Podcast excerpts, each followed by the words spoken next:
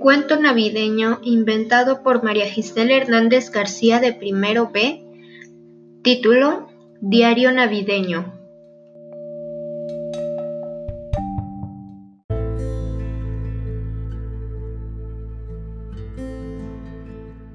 Bendiciones, árboles, nieve, familia, cosas con brillo, intercambios y esas cosas que encuentras un mes antes de la fecha en las tiendas solo significan una cosa, la Navidad. Una fecha donde todos cantan sin saber la letra, compras cosas que solo usarán en un mes y el espíritu navideño se siente en noviembre.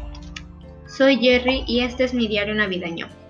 Todo empezó cuando mi psicólogo me dijo que escribiera un diario navideño donde describiera mi Navidad de este año. Quiero recalcar que las personas que tienen un psicólogo no están locas. Bueno, algunas un poco, pero yo no. Todos dicen que lo necesito solo por tener síndrome de Moebius y porque mis padres murieron cuando yo tenía 16. En pocas palabras, el síndrome de Moebius es no poder hacer ningún gesto con la cara. Lo he tenido desde niño, de hecho desde que nací. No me gusta la Navidad porque al parecer tienes que sonreír y emocionarte, pero yo no puedo hacer eso. Desde que tengo memoria, me han dicho malagradecido por no sonreír cuando me compran un regalo, o cuando un familiar se cura de cáncer, o no poder llorar cuando tus padres mueren.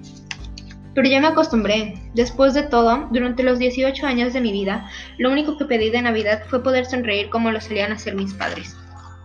Desde que ellos murieron, he vivido de mi hermano mayor, Dylan. Tiene un departamento y un trabajo.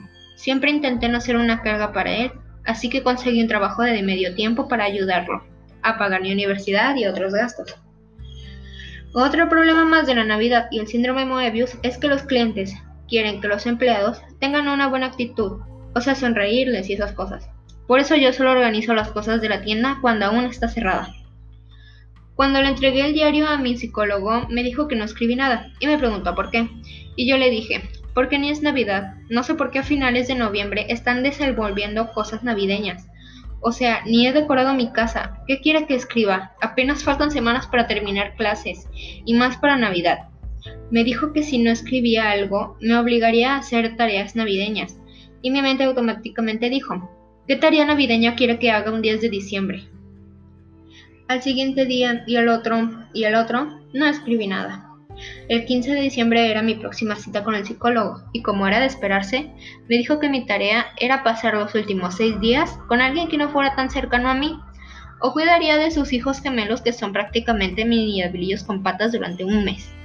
Obviamente elegí cuidar de sus hijos, pero él me otorgó una compañera experimentada que me ayudara a cuidar de sus hijos, porque o yo destruiría su casa o sus hijos me destruirían a mí. Un dato curioso sobre esa compañera es que se llama Jean y gracias a ella no moriré solo.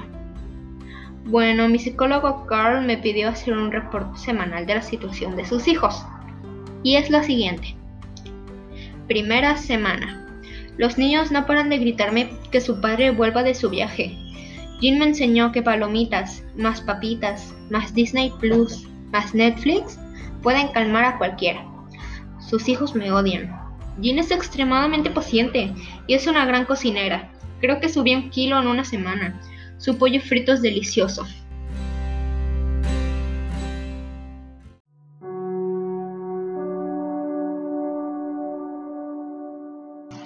Segunda semana. No sabía que pisar legos era tan doloroso. Sus hijos quieren matarme. Jean les dio clases de arte a los niños y obvio yo limpié su desastre. Inventaron un color nuevo y lo llamaron Tutti Frutti.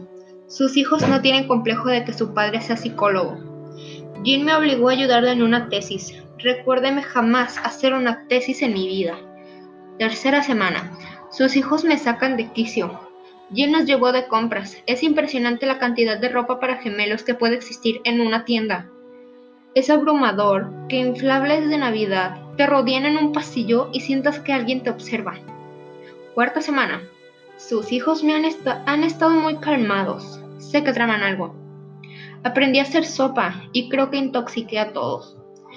June me dijo que en una semana se mudaría a Montana. Descubrí que existe una cirugía para tratar el síndrome de Moebius, pero o es muy cara o yo soy muy pobre.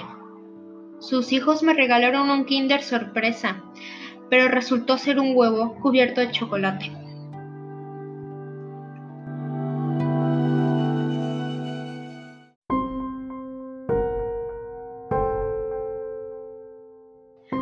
Cuando Carl, mi psicólogo, volvió, le entregué el reporte y me preguntó, ¿quieres sonreír?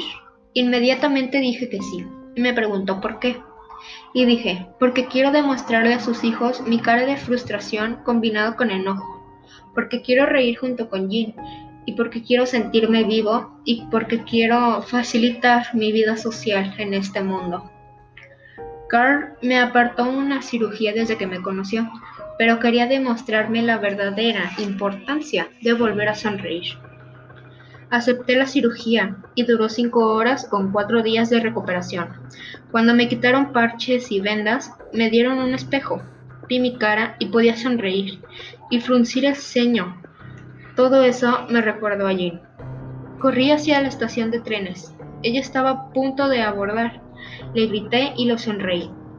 Estaba impactada. Al parecer, mi psicólogo ya le había hablado de mí y de mi síndrome de Moebius. Me abració y empezó a llorar. Pospuso su viaje y pasamos una Navidad inolvidable. Le pedí que fuera mi novia y aceptó. Esta Navidad, en esta Navidad me sentí más completo que nunca. Con el tiempo fui a visitar a Jean, Jean vino aquí y todas las navidades las pasamos juntos. Siempre me recuerdo que la verdadera felicidad no la encontrarás en un regalo, sino que en la persona que te lo dio. Mi regalo es volver a sonreír y tú me lo diste, Jean. Haré que cada Navidad sea inolvidable para ti. Fue todo, mi querido diario navideño. Espero volver a escribir en ti.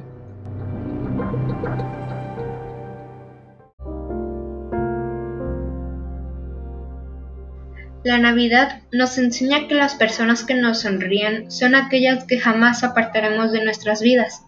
Esta Navidad sonríe como nunca. Abre todos tus regalos, no importa lo que haya en esa caja, porque después de todo está llena de amor incondicional. Y esta Navidad tenemos que aprender a regalar nuestro amor sin falta a aquellas personas que están a nuestro alrededor.